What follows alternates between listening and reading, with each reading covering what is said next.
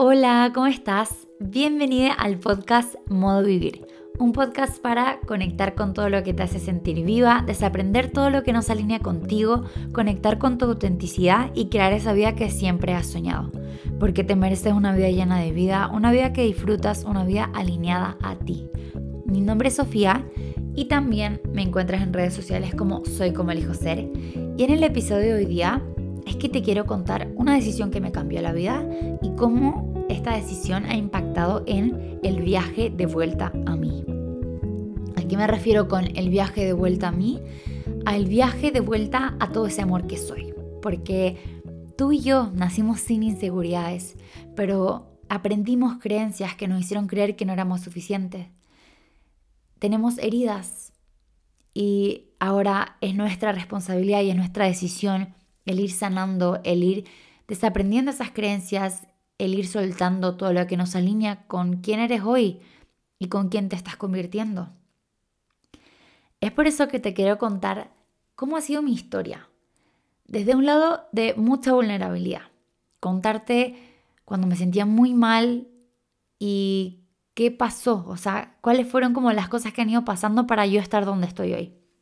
Si hoy es el primer episodio que escuchas, me presento un poco y bueno, quizás no es el primero, pero no saben esto de mí. Yo soy una persona que hoy me siento muy confiada de quién soy, me conozco, me encanta estar sola, me siento bien estando sola, confío en mí. ¿Tengo algunas inseguridades? Claro que sí. Pero no dejo que esas inseguridades sean las que toman las decisiones. Y para mí ahí está la clave. No se trata de que vas a tener como todo el amor propio del mundo y que vas a poder por fin tomar esas decisiones con confianza y con amor en el momento en el que no tengas ninguna inseguridad o en el momento en el que no tengas ninguna duda o ningún miedo. Para mí no funciona así, sino que el amor propio es esa relación que tienes contigo. Entonces, en el momento en el que cuando eres tu mejor amiga, sea que te sientes bien o te sientes mal, estás ahí para acompañarte y puedes volver a un estado de creadora más que de víctima mucho más rápido. ¿Y, aquí, ¿Y a qué me refiero con eso? Me refiero a que cuando estamos en este estado de víctima es cuando me siento mal y digo, pobrecita, yo soy lo peor del mundo, no me merezco nada, no soy suficiente, que viene de muchos miedos y de muchas inseguridades. Y este estado de creadora tiene que ver con me siento mal y a veces la vida no se siente bien y me quedo acá conmigo, me acompaño a ver qué necesito cómo puedo permitirme sentir, cómo puedo necesitar estas cosas. Llegar a donde estoy hoy día, donde siento que me siento muy bien conmigo. O sea, me siento muy bien, estoy creando la vida que quiero, eh, estoy feliz de mis decisiones. Tengo miedos a veces sí, tengo dudas a veces sí, hay días que no me siento bien, sí, pero camino por la calle y no me importa si le gusta a todo el mundo. Ese qué van a pensar los demás, no, ya no está ahí. Como se me hace muy fácil reconocer cuando estoy proyectando inseguridades, porque ya ha sido un viaje que me ha traído mucha conciencia sobre mí misma y también sobre la realidad que vivo, porque al final no vemos la realidad como es, vemos la realidad como somos. Entonces, al tú conocerte y al tú tener una relación contigo que viene desde el amor, es que ves la vida desde otra forma. Y yo te quiero contar cómo ha sido ese viaje para mí Sé que en el episodio de amor propio les conté un poquito, pero acá se los quiero contar desde otra perspectiva. Algunas cosas que no les he contado antes. Creo que en este episodio les voy a contar muchas cosas que no les he contado antes, porque sentí que en otros momentos no era el momento, no era algo que quería compartir, pero hoy siento que te lo quiero compartir. Va a ser un episodio donde voy a ser muy vulnerable y te voy a compartir algunas cosas que pueden ser triggering, que pueden desencadenar algunas emociones. Entonces te quiero compartir un poco antes de qué voy a hablar para que si es que no te sientes en un estado emocional para escuchar esto, no te, no te este episodio, está perfecto, lo puedes escuchar otro día o en algún otro momento, o nunca quizás, como tú prefieras. Entonces, si es que sientes que no estás en un lugar para escuchar sobre inseguridades, sobre relación con la comida, relación con tu cuerpo, sobre perfeccionismo, autoexigencia, abuso sexual, entonces, te puedes saltar este episodio porque acá voy a hablar, es, todos esos temas son partes de mi historia que te quiero compartir y que mi intención de compartírtelo no es por ningún motivo que pienses, oh, pobrecita, sino que digas, quizás yo también me he sentido así y si ella, este no es un si ella pudo, yo puedo, pero al mismo tiempo eh, ojalá sea esa esperanza de ver que no tiene por qué, o sea, si hoy día te sientes pésimo respecto a ti, y si sientes que no tienes nada de confianza en ti misma o sientes que estás en un lugar donde dices, no, no sé si puedo tener más, o sea, me siento estancada, el proceso como creo que desprivatizar nuestras historias personales nos hace sentir menos solas. Porque una de mis grandes inseguridades cuando crecía fue pensar que yo era la única que tenía inseguridades, porque nadie hablaba de ello. Era un secreto, era un tabú, que no te sentías bien contigo, nadie lo decía. Todos como que lo fingíamos y usábamos esta máscara para encajar, porque si todo el mundo está bien, tú no quieres ser la que está mal. Entonces hoy día te quiero compartir un poco cómo ha sido esa historia. Tú toma lo que te resuene, te voy a compartir herramientas también que a mí me han ayudado. Y también es, es, un espacio al final de conexión para que tú vayas reflexionando igual de tu propia historia y quizás vayas uniendo puntos, porque siento que ir viendo tu propia historia ayuda a unir puntos y ver, wow, lo mucho que ha avanzado. Y wow, así ha sido mi camino. Quizás esto me ayuda a seguir avanzando también si es lo que, es lo que quiero hacer. Entonces, se me hace un poco difícil decir como desde dónde parte mi historia de amor propio, porque creo que parte desde que yo nací. O sea, nací siendo yo. Veo fotos y le pregunto a mi mamá cómo era la Sofía de chiquitita. Y era una Sofía que a veces era muy em, llorona, o sea, expresaba mucho sus emociones, mucho, muchísimo, y era muy sensible, o sea, lo que tú me dijeras a mí me hacía llorar. También pasé por etapas en las que no sé por qué, eh, era como que quería estar sola, luego no, que sí. Fue todo un proceso. Yo creo que acá mi mamá es la que más sabe cómo era en esos tiempos y la verdad, siendo sincera, no tengo tantos recuerdos.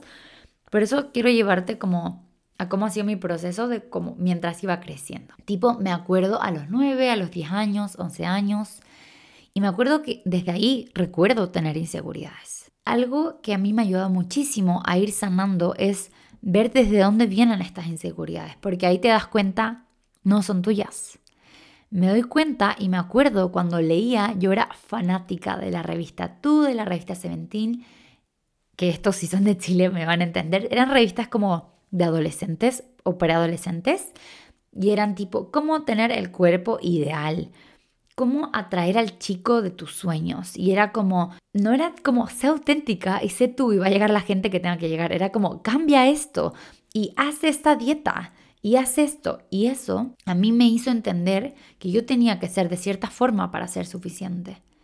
Entonces yo crecí también con mucha autoexigencia, con mucha perfección por temas como que de mi dinámica familiar. Yo quería ser la hija perfecta porque sentía que era como mi rol de ser de la que nadie se tenía que preocupar, de que yo era perfecta. Entonces como yo era perfecta, yo no me, en mi mente, esto es la idea que yo me hice en la cabeza, yo no me podía sentir mal, no podía expresar emociones de decirle a mi familia si en algún momento tenía alguna inseguridad, si me pasaba algo, era como que no. Al mismo tiempo veo, yo era una persona que se culpaba muchísimo y que se castigaba un montón, o sea, me trataba muy mal. Me acuerdo desde, desde pequeña en el colegio, una cosa que yo hacía mal, como un día que que se me quedaba el, chaleco, el suéter, que el chaleco le decimos, ahora que vivo con una mexicana y con unas españolas, me doy cuenta de muchas palabras chilenas que yo no sabía que eran chilenas. Cuando me pongo un suéter, un pullover, esto que yo usaba para ir al colegio, para la escuela, como el abrigo, y se me quedaba un día en el colegio, se me olvidaba, yo sentía que yo era la peor persona del mundo y que era una estúpida y que nadie me iba a querer. Literal, así me sentía yo. Y lo mismo pasaba cuando iba creciendo y tenía una prueba y no había estudiado lo suficiente de lo que yo sentía para yo sentirme segura a ir a esa prueba, yo sentía que no era suficiente y que no valía nada. ¿Por qué? Porque mientras crecía siempre tuve esa creencia de que tenía que ganarme mi valor. Creo que esa fue una de las creencias que ir transformándola ha marcado todo, porque quizás cuando era más pequeña cuando tenía 11 años creía que mi valor se veía en cuántos amigos tenía, en cuánta gente me quería y el rechazo era lo que más me asustaba. Pero después no era eso. Después decía, no, no me importa tanto el que dirán, pero me importa mucho mis notas en el colegio, mis logros, qué tan productiva soy. Y luego se cambiaba por otra cosa. Luego llegaban, eh, volvía a la aprobación del resto. O luego volvía a, a ver qué tanta aprobación de chicos estoy obteniendo. O qué tanto estoy encajando en cómo me veo, en, lo que, en la imagen que yo creo en mi cabeza de cómo me tengo que ver. Porque al final todo para mí venía de que yo creía que tenía que ganarme mi valor. Y cuando creemos que nos tenemos que ganar nuestro valor, es que nunca es suficiente. Porque al final es eso. Es que nunca va a ser suficiente. Si yo me veo como creo que tengo que verme, quizás no soy tan inteligente como yo creo, o no me siento tan inteligente como yo creo que tengo que ser, o no tengo los logros que creo que debería tener, y así. Porque es como un círculo vicioso, como que nunca va a ser suficiente si seguimos en esa rueda de hámster de que tengo que hacer esto para hacer esto y así ser suficiente, y así ser valiosa, y así ser merecedora. Y en mí, y bueno, ahora les voy a contar algunas partes de mi historia que no he contado antes, que creo que son importantes y que también nos muestran desde dónde tomar las decisiones es importante. Yo cuando tenía 15 años me operé la nariz. Me operé la nariz porque odiaba tanto cómo me veía que me miraba al espejo y lloraba y decía, soy la persona más fea del mundo, nadie me va a querer. Y yo le pedí a mi mamá de cumpleaños de los 15 años, le rogué que por favor me quería operar la nariz, porque no podía seguir viviendo así. O sea, yo, yo en ese momento a los 15 años me sentía que no, no podía, no podía. ¿Y qué pasó? Me operé la nariz. ¿Ustedes creen que al operarme la nariz con esa mentalidad, luego se solucionaron todos mis problemas? La verdad es que no. La verdad es que las inseguridades siguieron. Quizás ya no era mi nariz lo que me hacía sentir no suficiente. Pero luego era mi estómago, luego era otra cosa, luego era cuántos amigos tenían, luego siempre había algo más. Porque, y acá quiero dejar muy clara mi opinión sobre las cirugías. Yo creo que cada persona puede hacer lo que quiera con su cuerpo. Porque ¿quién soy yo para decirte, tú no, tú no deberías hacer eso? Uno de los miedos que yo tenía de compartir que yo tuve una cirugía, eh, que he tenido cirugías estéticas, es que alguien me dijera, entonces, ¿con qué cara hablas tú de amor propio si tú te operaste? Pero les digo algo, hablo con la cara de que me operé y aún así las inseguridades siguieron porque no se trata de cómo te ves, sino de cómo te sientes. Y de que no se trata de cuando me ve así, ahí voy a ser suficiente. Entonces yo me operé a los 15 años desde un lugar de mucho odio a mí misma y quedé en el mismo lugar. Porque luego quizás ya no era tanta la inseguridad de mi nariz, pero luego se traspasó otra parte, porque al final lo que era la creencia era que nunca iba a ser suficiente era que nunca iba a ser suficiente. Y era muy agotador, era muy agotador. Y acá lo que yo creo es que si tú hoy dices, es que yo quiero cambiar mi cuerpo, cámbialo. Si es que quieres cambiarlo, cámbialo. Pero si es que quieres cambiarlo porque crees que cuando lo cambies, ahí vas a sentirte bien contigo, en mi experiencia, que puede que no sea la misma que la tuya, la clave no está ahí. La clave no está ahí. Porque si crees que te vas a sentir bien solo cuando te veas de cierta forma, que solo vas a ser suficiente cuando te, veas de cierta forma, seguimos en esta rueda de hámster de que aún no somos suficientes. Y la cosa es que yo y tú somos suficientes solo por el hecho de existir, sea da igual cómo se vea nuestra nariz, nuestro estómago, nuestro trabajo, nuestras relaciones amorosas y así. Bueno, entonces, ¿qué pasó? Yo tenía muy baja autoestima. Creo que de mis mayores inseguridades fue de cómo me veía. Entonces a los 15 años me operé la nariz. No cambió mucho. Creo que fue un cambio como de... Habrán sido tres meses donde me sentí un poquito mejor. Y bueno, luego volvió a sentirme mal otra vez. Ya no respecto a mi nariz, pero respecto a otra parte de mi cuerpo, respecto a mis amistades. Seguía buscando la aprobación afuera, porque fue como poner un parche porque al final la herida era el no sentirme suficiente. La herida venía en sentir que tenía que ganarme mi valor. ¿Y por qué volví a lo mismo? Porque de estas creencias, esta creencia que yo tenía, que yo tenía que ganarme mi valor, era mi zona de confort. Era a lo que yo estaba acostumbrada. Yo estaba acostumbrada a no sentirme suficiente. Y sé que suena como un poco no tan lógico, pero al final, cuando tu subconsciente toma que tu zona segura es sentirte mal respecto a ti misma, se siente raro sentirte bien. Dices, wow, qué extraño. Entonces vuelvo a lo mismo, porque tener inseguridades se vuelve lo seguro, se vuelve lo que estoy acostumbrada. Estoy acostumbrada a sentirme mal. Entonces, sentirme bien se siente como inseguro y vuelvo a lo mismo. Y vuelvo a buscar más razones por las que no soy suficiente, más razones por las que debería cambiar, debería mejorar. Y no les digo que mejorar esté mal o que cambiar esté mal, está precioso. De hecho, yo, a mí me encanta mejorar, me encanta cambiar, me encanta el cambio. Pero es diferente hacer un cambio sabiendo que hoy soy suficiente y que cuando cambie también voy a ser suficiente y que al final no se trata de buscar tu valor, sino de, ok, quiero cambiar, quiero cambiar y listo. A que cuando lo hacemos desde cuando me vea así, cuando tenga ese trabajo, cuando tenga esta vida, ahí voy a ser suficiente. Y ahí voy a poder ser amada y ahí a ser merecedora de lo que quiero. Porque ahora ya lo eres. Ahora ya lo eres. Entonces, ese fue una parte de mi proceso. Luego llegó un punto que también no lo, he, no lo he hablado mucho.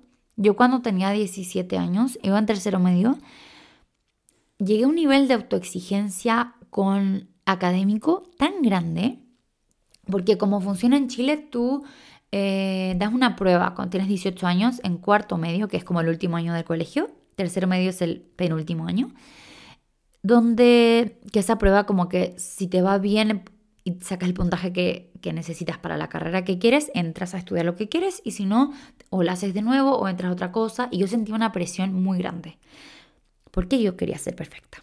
Yo quería ser perfecta, entonces yo me acuerdo que en tercero medio me entró este bichito del crecimiento personal, pero no a los 17, 16, 17, pero no desde el lugar del amor, desde el lugar de tengo que como que entrar en este estereotipo de como ahora lo que está de moda como that girl, como el eh, tomarse ese jugo verde, comer sano y hacer deporte, levantarte temprano, pero yo lo hacía como pensando es que si no lo hago no voy a ser suficiente. Y ahí también hay otro punto. Cuando tenemos estos hábitos saludables es muy diferente a cuando los creas desde el amor, a cuando los creas desde el miedo. Porque si yo creo que si es que no me levanto a las 6 de la mañana, entonces mi día se arruinó, no soy suficiente y no estoy dando lo mejor de mí y soy lo peor, es que sigues esclavizada entonces de lo mismo. Y así fue como yo, yo estaba. Yo me sentía esclavizada de mis resultados académicos, de que si no me iba bien no iba a poder entrar a la universidad, no iba a ser nadie en la vida. Y me acuerdo que estudiaba muchísimo, me ponía mucha presión y era o sea, yo lo veo atrás y enfermo. O sea, yo me quedaba un viernes cuando mis amigos se juntaban y yo me quedaba hasta las 3 de la mañana estudiando, tomándome shots de café para quedarme despierta, estudiando matemáticas, porque sentía que tenía que saber, me tenía que ir bien en matemáticas. Siempre tuve como un problema, o sea, como un, eh, era como mi talón de Aquiles, por decir así, porque me iba bien en la mayoría de los ramos, pero en matemáticas me costaba un poco más porque tenía esta idea de que me costaba. Entonces, lo que tú crees, lo creas. Entonces me costaba.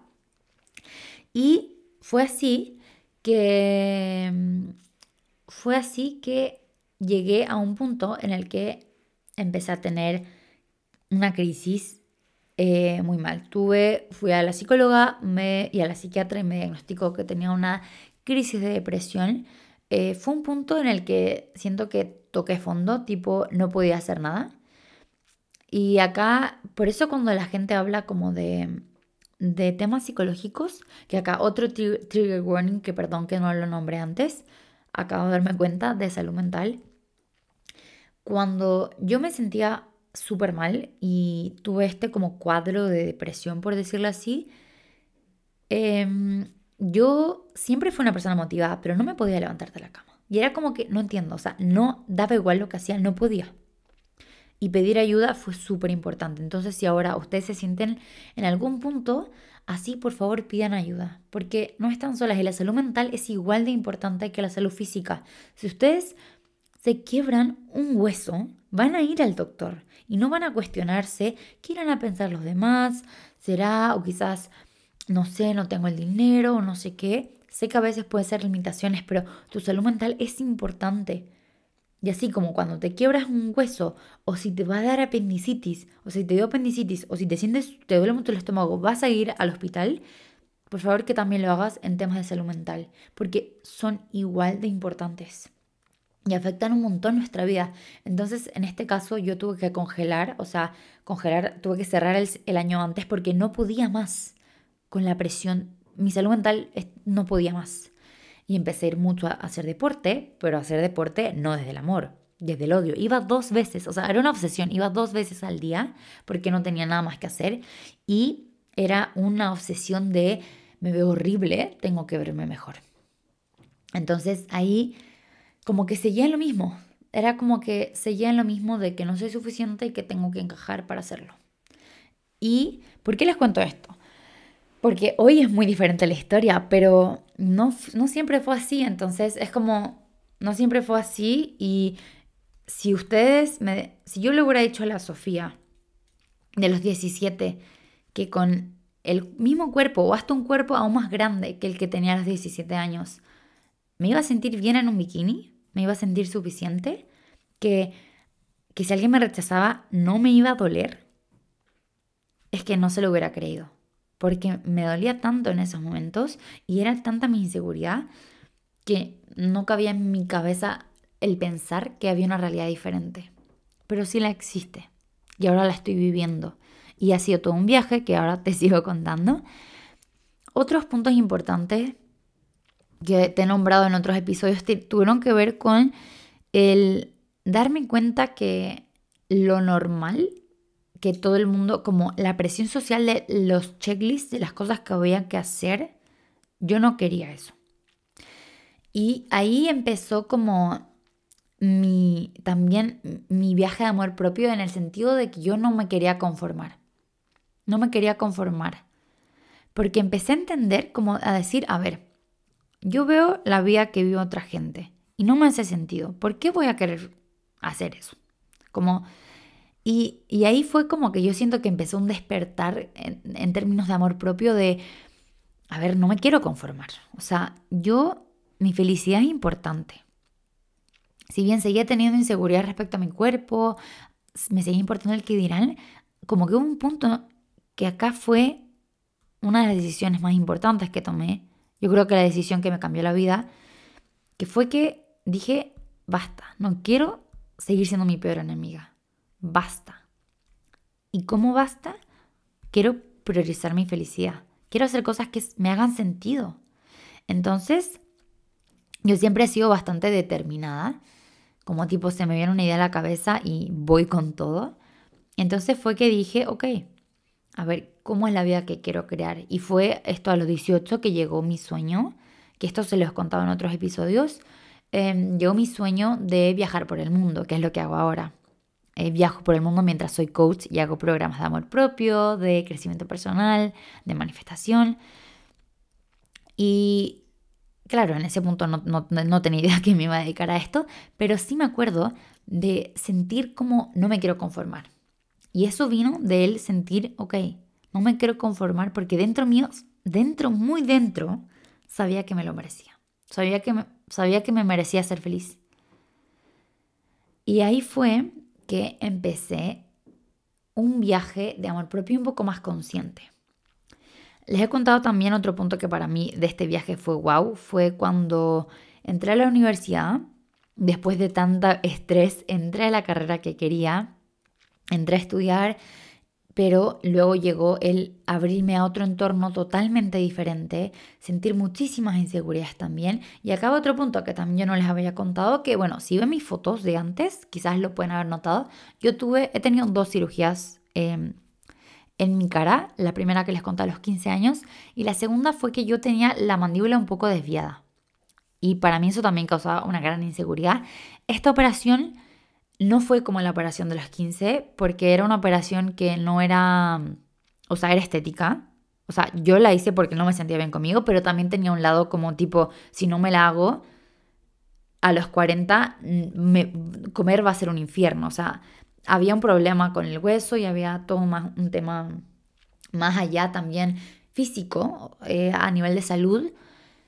Pero para mí, en, a los 18 años, bueno, a los, sí, 17, 18 que empecé con todo el tratamiento para poder operarme, no era lo, o sea, yo quería verme diferente, la verdad. O sea, voy a ser completamente sincera.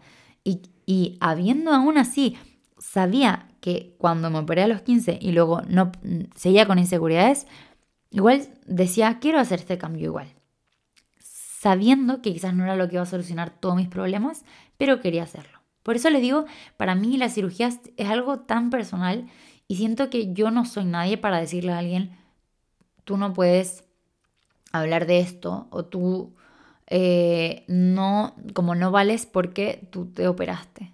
Porque la clave no está en eso. Lo que a mí me cambió la vida, lo que a mí me ha hecho tener una buena relación conmigo, no tiene nada que ver con cómo me veo y todo que ver con cómo me siento, con la historia que me cuento respecto a cómo me veo. De hecho, mi cuerpo, si bien fue una de las inseguridades más grandes, sanar la relación con mi cuerpo vino de entender que soy mucho más que mi cuerpo. Ahora cuando alguien me me dice como, ahora que ya soy una joven adulto, tipo voy a cumplir 25 años y como todo el tema de las relaciones amorosas y eso, y si alguien como que solo le atraigo por cómo me veo, para mí es totalmente, o sea, se me hace súper poco atractivo porque siento que he trabajado tanto en quién soy y que yo me siento también respecto a quién soy completa, como mi personalidad, mi forma de ser, que si lo único que te atrae de mí es cómo me veo, me parece bastante superficial y aburrido.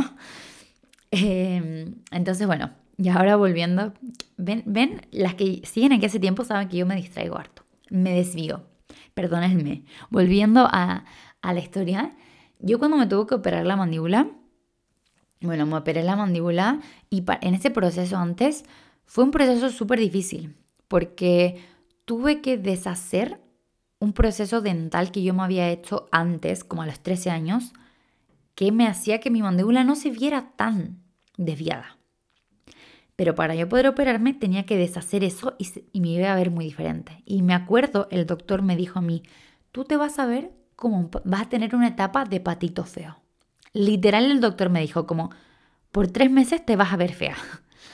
Y yo, imagínense, insegura de mí misma, de cómo me veía. Un doctor me dice, por tres meses o más, te vas a ver fea cuando yo en ese momento ya me sentía fea, yo me quería morir.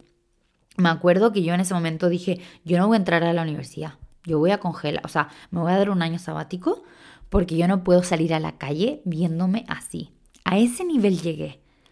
Y bueno, luego pasó la operación. Antes, en el proceso de la operación, cuando esta etapa de patito feo, siento que fue muy sanador porque me di cuenta que, que ahí fue cuando empecé como, ah, me veo quizás no tan bien para otros. De hecho, recuerdo escuchar comentarios de gente que decía, o sea, que no me lo decía a mí, pero que yo escuchaba que hablaban de cómo me había afeado y era más fea aún de lo que ya era antes.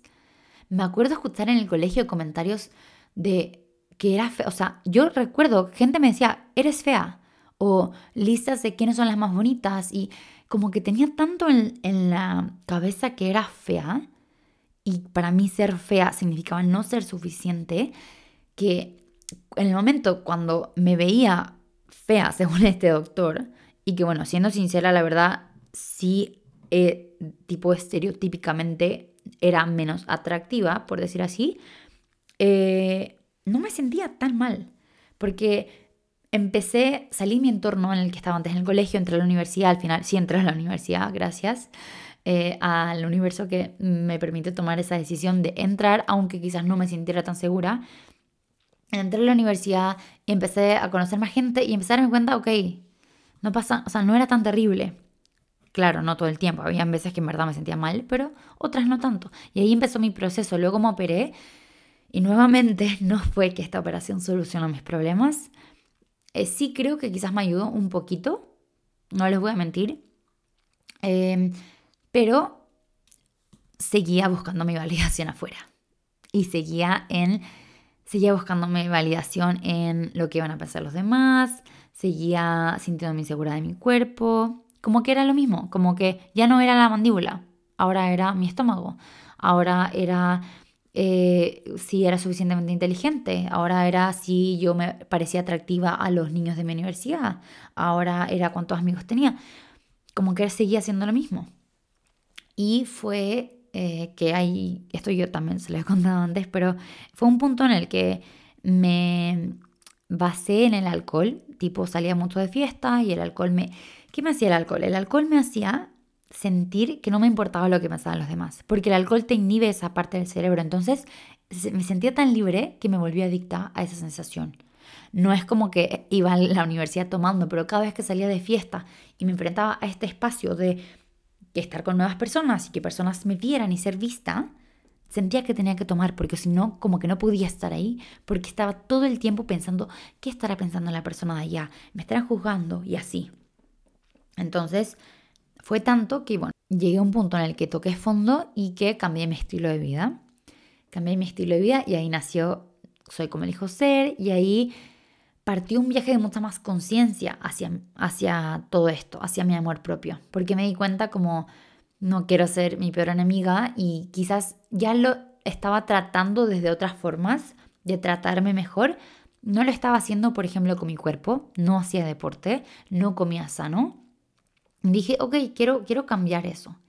Y empecé a hacerlo desde el amor. Y fue tan diferente hacer deporte desde el amor, porque no lo hacía desde un quiero cambiar mi cuerpo porque si no me veo así no soy suficiente. Lo hacía desde quiero cuidar a mi cuerpo porque sé que mi cuerpo hoy es suficiente y quiero ser una versión de mí más fuerte. Y así fue que em-, empezó más consciente mi viaje de amor propio. Empecé a ver más videos al respecto, empecé a nutrirme de personas que estuvieran como más o menos en lo mismo. Y fue un viaje, ahí como que siento que empezó conscientemente mi viaje de amor propio y esto fue hace cinco años ya. Y, fue muy bonito, fue muy bonito. Empecé a viajar sola, a conocer más gente, a conocerme a mí, autoconocimiento un montón, un montón, un montón. Y bueno, ¿qué pasó? Pasó, ahora viene otro trigger, como les había dicho, de temas de abuso sexual. Em, pasó que eh, pasó esto, fui víctima de abuso sexual y me destruyó, me destruyó. O sea, fue algo que pasó y que yo no acepté por mucho tiempo y que en el momento que lo acepté y que se lo conté a mi familia, fue en el momento que realmente acepté lo que había pasado y me destrozó. Vi tanta oscuridad. Yo esto, siento que esta es la parte del podcast donde quizás me sale alguna lágrima y si me siguen hace un tiempo o si, bueno, quieren ir a ver, tengo un video donde les cuento esto como mucho más reciente, porque ahora ya siento que se han dado mucho más histeria, pero se los quiero compartir porque creo que ese ha sido el tiempo en mi vida donde vi más oscuridad, donde sentí, donde no sentí esperanza, donde estaba tan frustrada, estaba enojada, sentía culpa, sentía vergüenza, sentía todas las emociones incómodas que se pueden sentir y lloraba todos los días.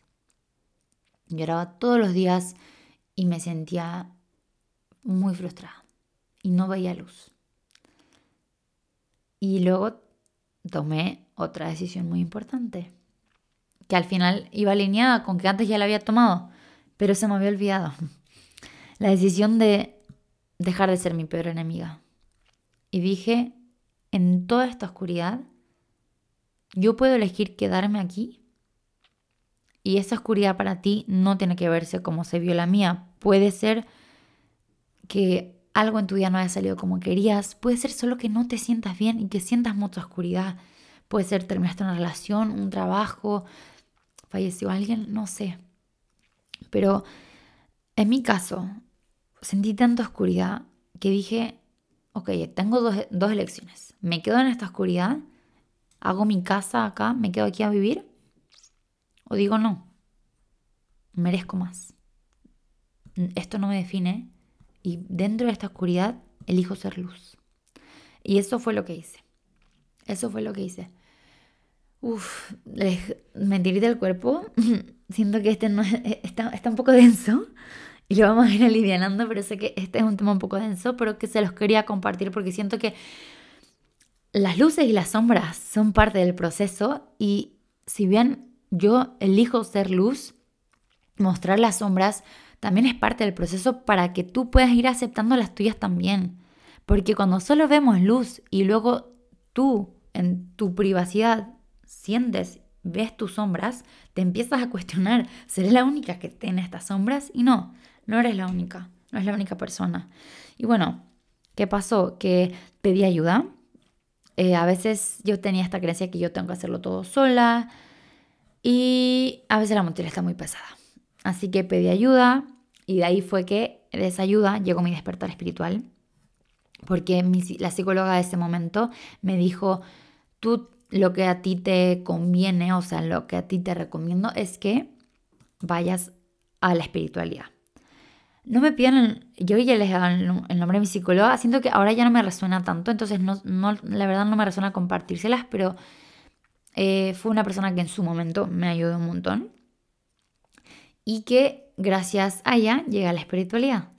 Y la espiritualidad, tener mi despertar espiritual fue fue tan liviano, fue un antes y un después. Ha sido lo, de lo más mágico que me ha pasado porque vivir mi vida, vivir mi viaje de amor propio sabiendo que no estoy sola, que me tengo a mí, pero al mismo tiempo que el universo está conmigo, que yo soy el universo y que no soy mis pensamientos y que hay más y que soy luz y que soy energía, fue guau. Y sé que si ahora me escuchan y puede que no les haga sentido, no pasa nada se me hace un poco difícil. Siento que algunas de estas cosas son un poco difíciles de explicar y sobre todo ahora en, el podcast, en este momento.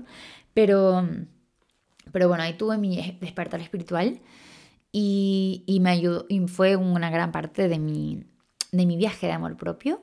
No siento que sea necesario por completo como ser una persona súper espiritual para poder amarte, pero sí en mi caso me ayudó porque empecé a verme diferente Empecé a verme diferente, empecé a tratarme diferente y me sentía diferente.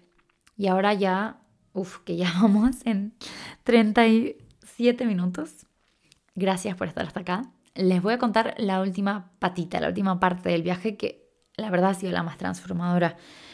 Fue, ha sido como el viajar sola y el estar sola tanto tiempo.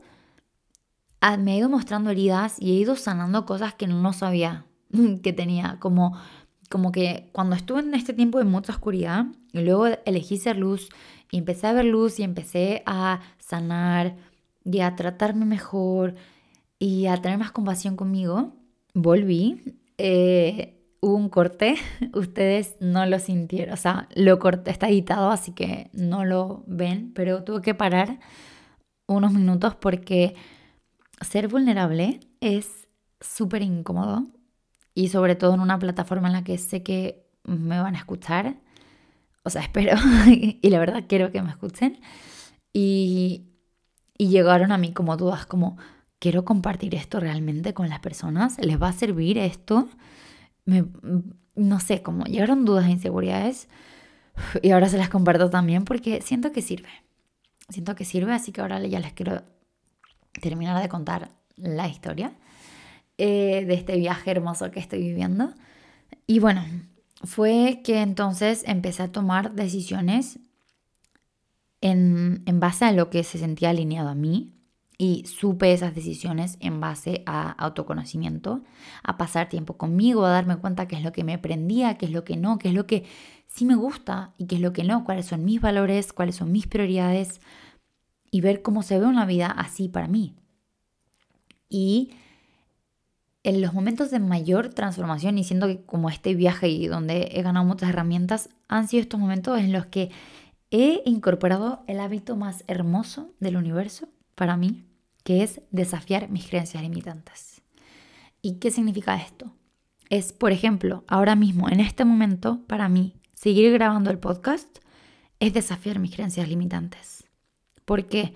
Porque estoy siendo súper vulnerable ¿Por qué? Porque probablemente no sea perfecto. Y internamente sigo trabajando la herida de la perfección. Pero decido, no, me quedo acá contigo siguiendo compartiéndote esto. sea que decidas o no seguir escuchando. Entonces, eso para mí es show up for yourself, es estar ahí para ti, es decir, ok, por ejemplo, el episodio anterior me pasó algo parecido, lo estaba editando y dije, ah, ¿será que quiero compartir esto? ¿Le irá a servir a alguien? ¿Podría haber sido mejor? No, no importa, lo comparto de todas formas. Y que es el episodio de límites. Y así también han sido otras cosas. Por ejemplo, yo tenía una creencia, yo desde muy pequeña eh, usé mucho maquillaje, desde los 13, 14 años. Y lo usé, no sé, el maquillaje desde un lado creativo, desde un lado como que cool, sino desde un lado de tengo que taparme porque le hago un favor al mundo a que no me vean con la cara de muerta o con la cara horrible con la que andaba. Así, lo, así me decía yo y así me sentía yo. Y fue que en este, cuando empecé a trabajar mi amor propio, me acuerdo a los 19, sí, 19, 20, fue que dije, a ver, yo siempre me considero una persona súper independiente. Dije, a ver, yo que soy tan independiente, estoy dependiendo del maquillaje. ¿Qué pasa si me dejo de maquillar? Y empecé a dejar de maquillarme de a poco, de a poco, ¿ah? No fue de un día al otro. Tipo, antes yo iba a maquillar al gimnasio, dejé de maquillarme para el gimnasio iba como que dejé de maquillarme en mi casa, porque yo me maquillaba siempre. Dejé de maquillarme, luego ir a la universidad sin maquillaje y así. Y llegué a un punto en el que me empecé a sentir cómoda. Me sentí cómoda con mi cara, con cómo me veía, porque yo tengo rosácea. Y es algo que de hecho varios de ustedes me han escrito, el tema de la piel. Yo tengo rosácea, tengo em, ni, me acuerdo cómo se llama, lo que tengo en los brazos, que es mi tipo de piel, es como esta piel de gallina. Y que me, mm, la verdad, sí hubo un punto de mi vida donde me trajo inseguridades. Y de hecho, la rosácea era una de las razones por las que yo usaba tanto maquillaje. Pero luego dije, a ver, ¿qué pasa? Y, y desafié esa creencia de que yo no podía salir sin maquillaje de mi casa porque casi que le estaba haciendo un favor al mundo al ponerme maquillaje. Y luego ahora no uso maquillaje nunca. O sea, chicas y chicos, chiques, les digo, yo a los 13 años tenía un canal de maquillaje, 13 años, canal de maquillaje, me maquillaba todos los días, me ponía kilos de base, sabía todo de maquillaje, o sea, si ustedes, yo sabía todo, todo, me encantaba, pero me encantaba desde un lugar de que me quiero poner una máscara para que nadie me vea. Yo estoy a favor del maquillaje, cada uno que haga lo que quiera. Yo siento que el maquillaje es una parte creativa hermosa, pero en mi caso llegó un punto en que lo usaba desde el odio a mí misma para esconderme y no quise más y lo desafié y ahora no uso maquillaje. ¿Podría usar maquillaje si quisiera ahora? Sí, pero la verdad me da un poco de flojera y siento que no, no, lo quiero, no me, no me resuena tanto. Prefiero dormirme ese tiempo en la mañana y de vez en cuando me pongo rímel. Em, alguna vez me pondré un labial. Base no me pongo, la verdad, porque tendría que comprarme por mi tono de piel y me da flojera. Pero, pero ha sido eso. Luego, por ejemplo, yo pensaba que yo no podía ir al gimnasio si yo usaba, eh, si no tenía el estómago plano, yo no podía ir al gimnasio y usar solo como un peto, un sport bra, como sin una, algo que me tapara el estómago. Porque no, ¿cómo iba a hacer eso? Entonces, ¿qué hice? Fui al gimnasio así, desafié esa creencia. Me pongo ropa que eh, conscientemente, o sea, yo que digo, ¿cómo voy a usar eso si no tengo ese cuerpo? ¿Y qué hago? Me la pongo igual. A ver qué pasa. Y me voy mostrando a mí misma que no pasa nada, porque en ese viaje de amor propio hay mucha transformación de creencias, de demostrarte que esas inseguridades y esas creencias que te hicieron creer que no eres suficiente no son reales. Y cómo con evidencia, de paso a paso, demostrar, de ponerte ese bikini. O sea, yo cuando llega la época de bikini, al principio, a veces no me siento cómoda, pero me lo pongo igual porque sé que me estoy, que que es una decisión de amor propio que a ver qué pasa y no pasa nada. Y, literal, bueno, hay veces que me siento muy incómoda y que digo, no, no quiero. Y bueno, está bien, vuelvo y me pongo algo encima, no pasa nada. Pero otras veces me ha pasado que me pongo el bikini en momentos que decía, ay, no sé, no me siento tan segura, tan confiada. Pero lo hago igual y luego me siento tan cómoda y digo, uff, qué rico, qué rico que me permití ponerme lo que me quería poner, aunque sentía miedo. Hay veces que, no sé, hago, hago cosas y digo, hoy será perfecto, no, no sé qué. Por ejemplo, este mismo episodio, pero lo voy a publicar igual, te lo voy a compartir igual porque es mostrarme a mí misma que no tengo que ser perfecta y que esas creencias no son reales. Entonces ese viaje de vuelta a ti se trata de ir soltando eso, de ir conectando con todo ese amor que eres. Y de ir soltando creencias que, bueno, cada una tendrá las suyas, pero es como un viaje de aceptación, de confianza, de ser tu mejor amiga. Y ahí es donde yo estoy hoy día. Y ha sido un proceso que ha involucrado mucha sanación y que también ha traído dolor. Más de eso en el episodio de sanar, pero ha habido resistencia, un montón, porque mi zona segura era sentirme que no era suficiente, pero decidí que no, decidí que no, decidí que yo no quería vivir una vida, porque yo soy mi compañera de vida, y yo no quería vivir una vida donde yo era mi peor enemiga, no quería vivir una vida donde, donde yo misma me limito a ser feliz, donde no puedo ser yo misma, donde tengo que cambiar para encajar donde cómo me siento depende de si le gusto o no a alguien. Y ha sido todo un proceso y no ha sido un día al otro, pero tomar la decisión de decir, yo voy a ser mi mejor amiga y me voy a tratar con todo el amor que soy y que merezco, me cambió la vida. Y puede cambiar la tuya también, porque estás a una decisión de una vida totalmente diferente. Porque en el momento que yo tomé esa decisión, cuando la tomé realmente de forma consciente, fue en el que, ok, me pasó algo horrible, me pasó algo doloroso, sentí plena oscuridad, pero no me quise quedar ahí, porque yo dije, acá yo puedo elegir, esto me define y me frena y me limita por el resto de mi vida, o esto es algo que es parte de mi historia, pero que no significa que yo me tengo que quedar acá, que no significa que yo me tengo que definir por esto, ni que esto va a marcar la dirección, mi futuro. Eso me dio aún más fuerzas de mostrarme, ok, pasó, estoy sanando y sigo siendo suficiente, al igual que tú. Y, uff, este episodio que yo creo que ha sido el episodio que más me ha costado grabar.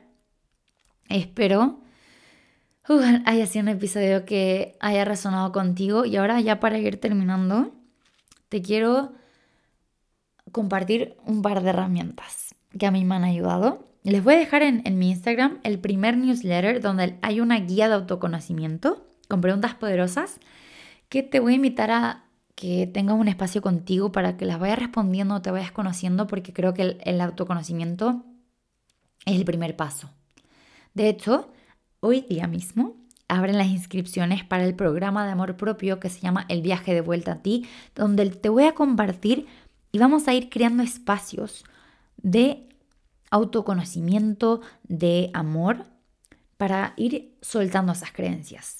Es un programa con cupos limitados en el que nos vamos a juntar cuatro veces en grupo, o sea, nos vamos a juntar todas las personas y vamos a conversar, vamos, les vamos a hacer coaching, les voy a compartir herramientas, pero al mismo tiempo vamos a tener un espacio de conversar, a ver cuál es tu historia, a ver qué te ha pasado a ti, ir nutriéndonos, ir apoyándonos.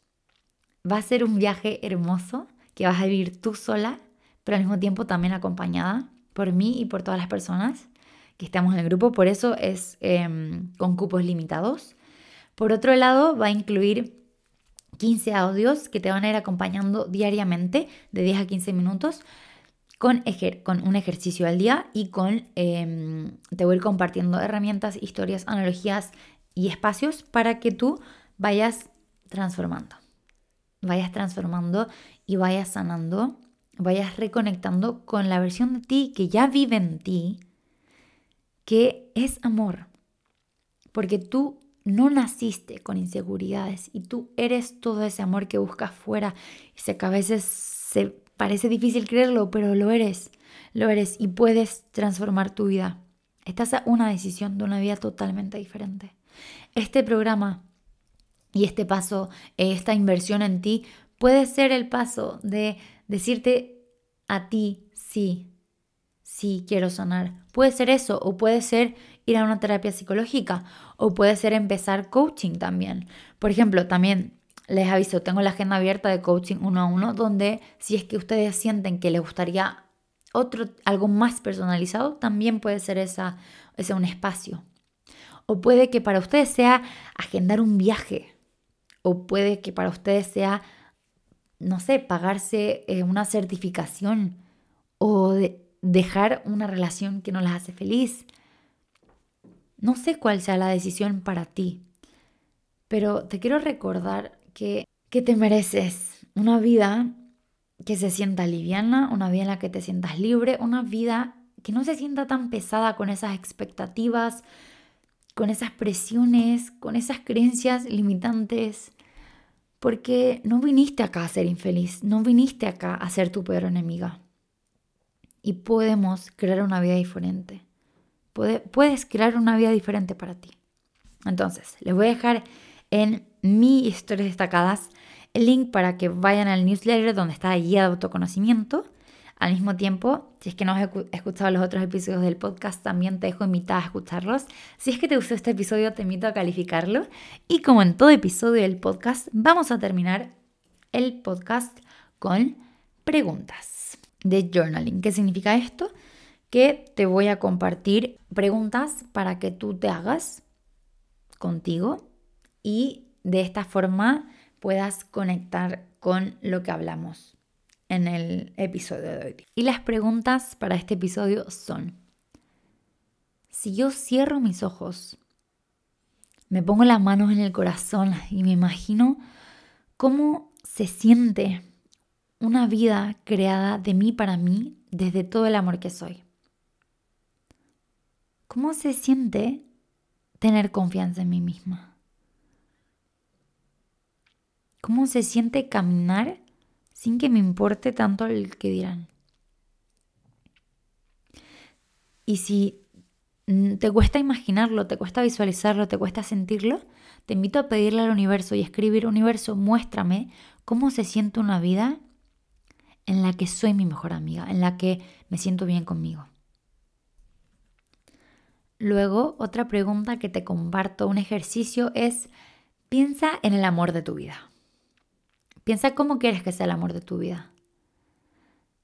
Y ahora piensa qué haces con el amor de tu vida, cómo te sientes, qué te dice. Y después de escribir todo eso, piensa cómo puedo darme eso yo a mí misma. Porque el viaje de vuelta a ti tiene que ver con darte cuenta que estás completa. Y que, y que si yo estoy buscando en otros atención, si yo estoy buscando en otros que me digan lo hermosa que soy, es que yo me digo lo hermosa que soy. Es que si yo estoy buscando en ellos tiempo de calidad, es que paso tiempo conmigo de calidad, donde estoy consciente, donde, donde al final me estoy dando este espacio de crecimiento.